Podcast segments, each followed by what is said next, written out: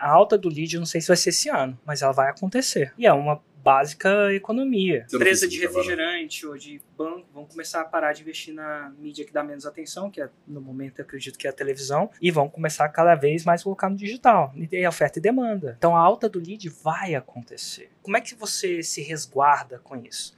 Um produto foda que gera resultado. Que antigamente, quando o lead tá baratinho, você pode colocar gente o coisa, suficiente, ó. Coloca aqui, ah, se esse cara não tiver resultado, bota mais um. Se esse cara não tiver resultado, bota mais um.